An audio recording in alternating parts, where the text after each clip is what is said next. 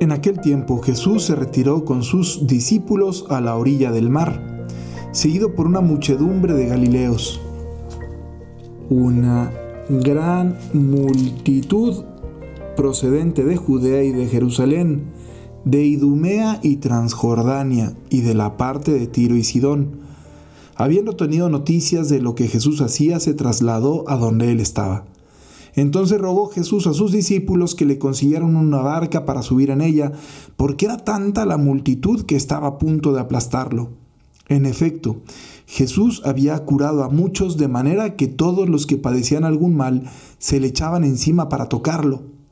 Cuando los poseídos por espíritus inmundos lo veían, se echaban a sus pies y gritaban, Tú eres el Hijo de Dios, pero Jesús les prohibía que lo manifestaran. Otra vez me toca, eh, la última meditación, ahí estuve hablando del enemigo del alma, del, del, del, del chanclas, ¿verdad? Del chamuco. Y otra vez aparece aquí medio mencionado. Pero lo bonito de que aparezca mencionado es que no aparece mencionado como el poderosísimo, que no, no, no, no, no, aparece como lo que es. El vencido, el que ya perdió aparece solo como la sombra que surge frente a tal luz, que es la luz de Cristo. Cristo que manifiestamente les dice, cállense, cállense, ustedes no pueden decir nada de mí, ustedes no digan nada de mí, porque el enemigo no te puede decir nada de Dios, y cuando escuchas lo que el enemigo te dice de Dios, te confunde, porque te dice Dios es cruel, Dios es injusto, Dios no te escucha, Dios ya te soltó. ¿Les ha pasado alguna vez que se han sentido así? No le importas a Dios, Dios a ti no te va a hacer caso porque tú no eres bueno, a ti Dios no te va a curar, no te va a conceder este milagro. Si no te ha permitido hacer esta experiencia es porque tú no eres suficientemente bueno. Eso pasa en muchos ambientes eh, de tinte carismático, ¿verdad? Donde de repente se ven tantas manifestaciones extraordinarias. Ahí puede estar también el enemigo de pronto diciendo, mm, no, a ti no te pasa, porque no eres tan bueno, tan buena como él, como ella. Mira cómo a él sí le pasa, porque él sí es muy bueno. Tú que no eres bueno no te pasa, fíngelo. qué fuerte, ¿no? Dios hace lo que quiere donde quiere. Así a este Jesús, dice el Evangelio, que la gente se le aventaba encima para tocarlo. Todos querían estar con Jesús.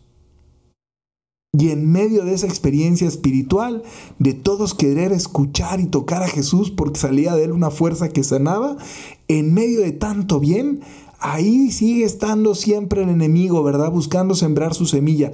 Y el Señor les dice, no, ustedes no van a hablar. Aquí en este contexto donde estoy yo no van a hablar.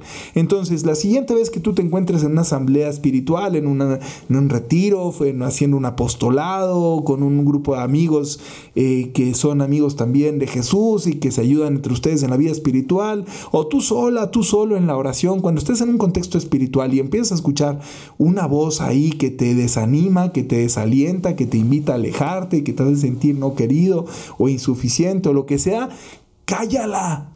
Dile a Jesús que la calle y que la ahuyente.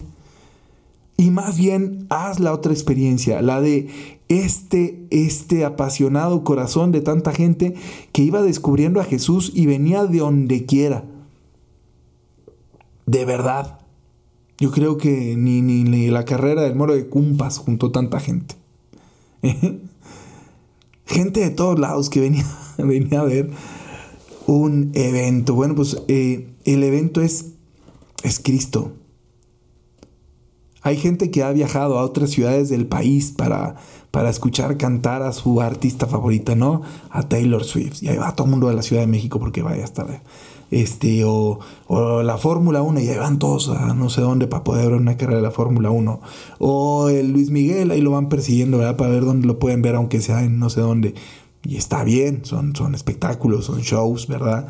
Eh, o sea, si yo tuviera la oportunidad de ir a un Super Bowl, iría a donde sea el Super Bowl a verlo, ¿verdad? Eh, seguramente, o sea, sí. Pero Si pudiera y si, si se diera la oportunidad, si quisiera, además, bueno, ya, X. Pero no, lo que voy es, se vale que uno vaya a un lugar a ver un evento que dice, oh, esto es una oportunidad una vez en la vida, ¿no? Mundial, o que sea. Entonces, pero esto es mucho más, esto es mucho más. ¿Qué había en ese Jesús, en su predicación, en su persona, que hacía que la gente quisiera verlo donde estuviera?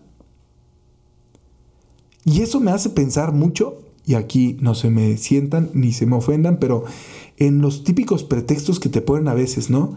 En, cuando la padre, es que no fui a misa el domingo. Y, ah, ¿por qué no? Porque estábamos de viaje. Y yo, ah, ok, o sea, el, el domingo estabas viajando. No, no, no. El domingo estábamos fuera, estábamos en otra ciudad, regresamos el lunes. Y yo, ah, ¿cómo? Pero el domingo estabas en una ciudad, en X ciudad. Sí. ¿Y por qué no fuiste a misa? No, pues estábamos de viaje. Entonces, el, viaje no exime de la misa, ¿no? O sea, que prácticamente en cualquier ciudad del mundo, en cualquier pueblo, te encuentras una iglesia y vas a misa. Lo he contado ya en otra ocasión, quizá, pero una vez el candidato a presidente de un país de América Latina me contó, tuve la oportunidad de hablar con él y me contaba cómo durante su campaña presidencial, que yo creo humildemente que, que debe ser de, los, de las agendas más complicadas la de un candidato a presidente. Bueno, pues en medio de su campaña presidencial, uno de los criterios que tenía era el de averiguar a qué hora era la misa en el pueblo, en la ciudad donde se encontraba y asistía a esa misa. No, no hablaba con el padre para que le hiciera una misa en una parte, porque no, no, no, no, ¿a qué hora la misa aquí? A las 5, pues a las 5. Y acomodaba lo demás para eso. Me parece fuertísimo. Y tantísima gente que hace eso, a donde vaya, a la ciudad que vaya, oye, estoy en Tokio. Bueno, pues seguramente en Tokio había una iglesia, pero es que la misa es en japonés.